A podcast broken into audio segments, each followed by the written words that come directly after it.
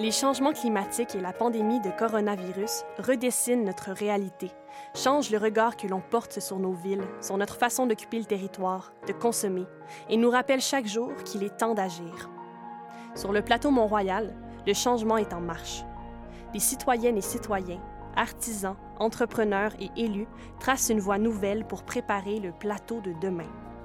Ils repensent nos milieux de vie, tissent des liens, n'ont pas peur d'expérimenter.